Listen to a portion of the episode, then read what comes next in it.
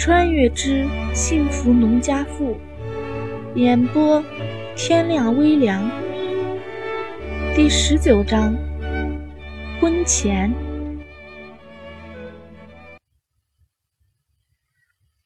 胡家忙，吴家也照样忙得不可开交。和胡家只用准备一场婚事不同，吴家还得给老三吴兴贵家新出生的儿子办满月宴。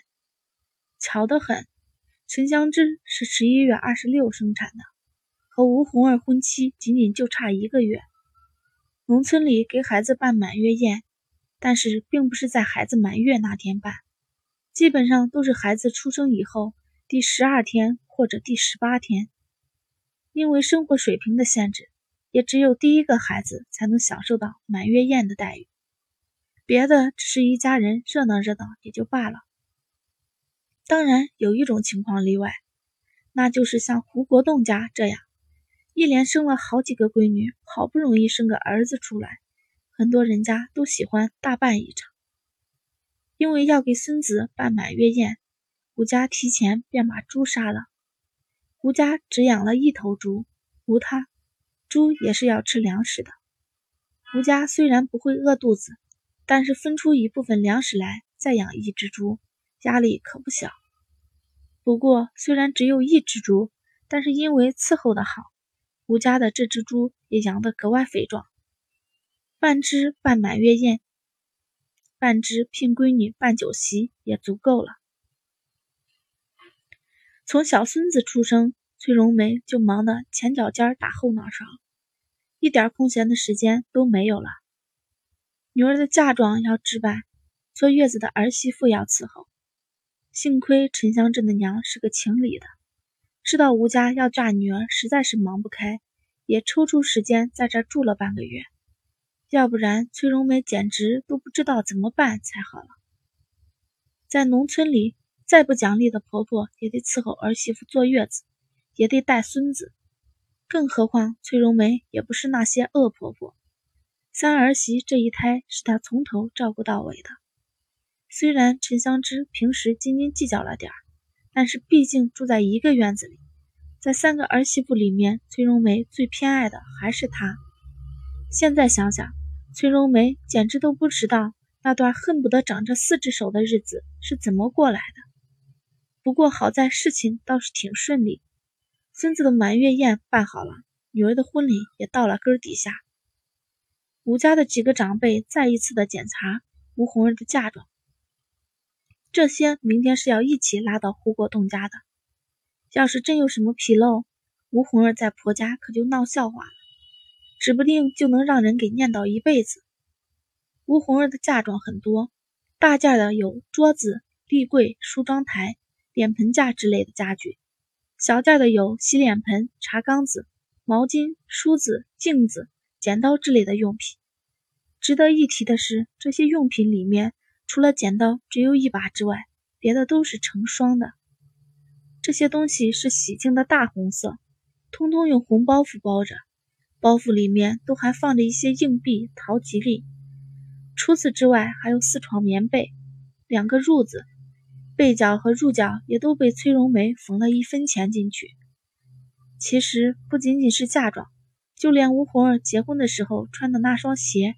都在鞋垫下面塞了一张纸币进去，这都是习俗，而且是精简过的。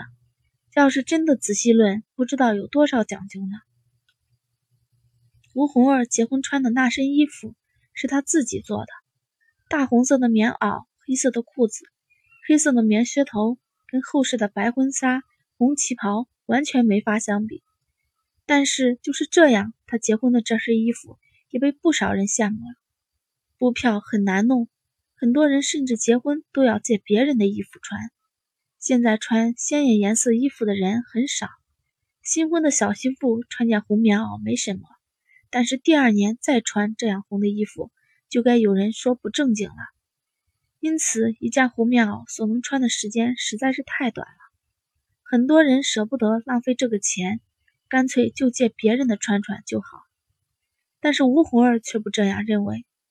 虽然他并不是很在意物质享受，但是结婚对他来说是非常重要的一刻。如果在这一天都不能把自己打扮得漂亮些，恐怕他会非常遗憾的。女儿的要求并不出格，三个儿媳妇结婚的时候还都是穿的新衣服呢。崔若梅当然不会在这上面卡巴自己的宝贝闺女，因此吴红儿得意做了一身非常有时代感的衣服。直到很久以后，这件红棉袄仍旧牢牢地压在她的衣箱底下。弟妹，快点儿，胡家拉拉伸罗的来了。胡春花响亮的声音传到屋里面，崔荣梅连忙把手里的活交给了两个儿媳妇，急匆匆地赶了出去。外面管事的已经带着人开始往下搬东西了。跟过来报鸡的小孩子正伸着手要红包呢。崔荣梅面带笑容的迎上去，给两个孩子一人塞了一个红包，再一人抓了把糖，这才把两个小家伙打发了。胡家跟着过来拉伸罗的是胡国栋的姑父，他在这里面算是管事儿的。男女双方把迎亲的路线商量好。在确定了明天的时间，胡家人这才急匆匆地赶回去了。外面很热闹，也很忙乱，但是对吴红儿来说，她能干的事情几乎没有，只要在屋子里面多修就行。吴红儿几个小姐妹也来了，大家吃着瓜子和糖，嘻嘻哈哈的说个不停。红儿，你紧不紧张？我结婚那天都快要紧张死了，一直想去厕所。就连去他家的路上，我还都想去呢。说话的是吴红儿本家的一个小姐妹武菊，俩人因为是一家子的原因，平时走的也挺近。武菊跟吴红儿一样大，但是今年春天已经结婚了。见吴红儿面色一片正常，一点都不紧张的样子，武菊忍不住问道：“这丫头也太淡定了点儿吧？”当初她都紧张的腿直打哆嗦了。吴红儿扯出一个笑容，他哪里是不紧张啊？从昨天开始，他的手心里就一直冒冷汗。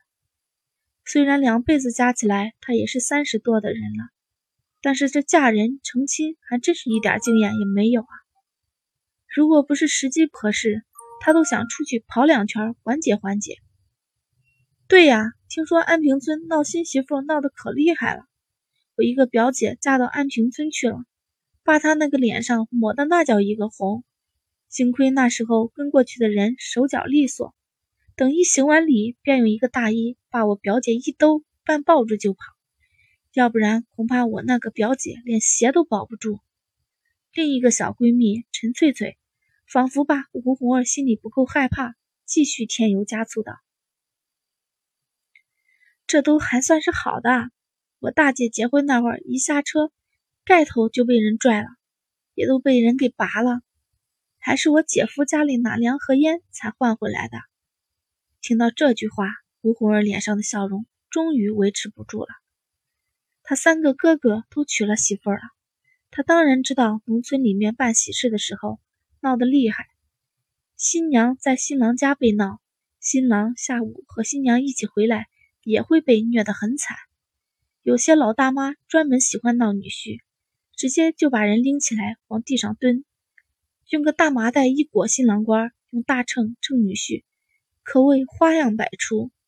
平时看着挺逗乐的，但是这些事儿发生在自己身上，就知道到底是什么感受了。见吴红儿脸色都变了，王兰便笑着说道：“好啦，你们别吓唬她了，你看红儿的脸都白了。”其实哪有那么严重，大家也就是开个玩笑罢了。王兰安慰性的拍拍吴红儿的手，说道：“王兰的婚礼是在蟠桃村办的，大家都是一个村的，当然不会闹他。就是杜军，很多人顾及他的身份，虽然也开了几个小玩笑，但是闹腾的并不厉害。也就是晚上的时候，杜军的几个同乡来闹洞房，让王兰受了一番难为。”因此，他还真没觉得有什么。对呀，你放心，婶儿给你找的送亲呢都厉害的很。别的不说，就说憨子哥，他那身板往那一站，也能把你保护的牢牢的。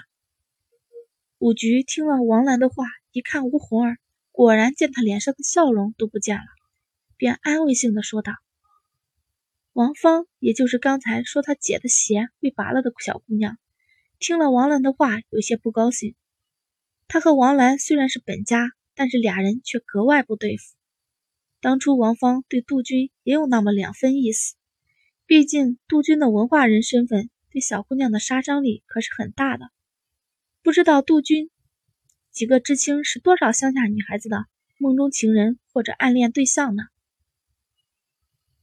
如果杜鹃当初没结婚，直接就上大学后走了，曾经那份单相思，或许就是王芳一段非常普通的回忆罢了，不会引起丝毫的涟漪。但是曾经的梦中情人成了王兰的丈夫，王兰又近在身边，对王芳来说，简直就像是把偶像拉下了神坛。她不去想别的，只是看王兰分外的不顺眼。但是他们今天过来是添喜气的。王芳没说别的，只是在心里咕哝道：“你当然没什么事儿，谁会跟你闹啊？都是一个村的，让你们说的，我都不敢结婚了。真有这么厉害啊？不就是拽个盖头、抹个红什么的吗？怎么安平村闹得这么厉害啊？”一直没说过话的赵美丽欲哭无泪的说道：“她一直没说话，倒不是话少。”纯粹是被吓住了。赵美丽的婚期定在了明年二月，嫁的人家也是安平村的。她家在安平村没亲戚，平时也没怎么去过，这也是第一次听说这个。本来对婚姻充满憧憬的他，现在一听，连个憧憬都没了，全剩下紧张了。第十九章播讲完毕，谢谢大家收听。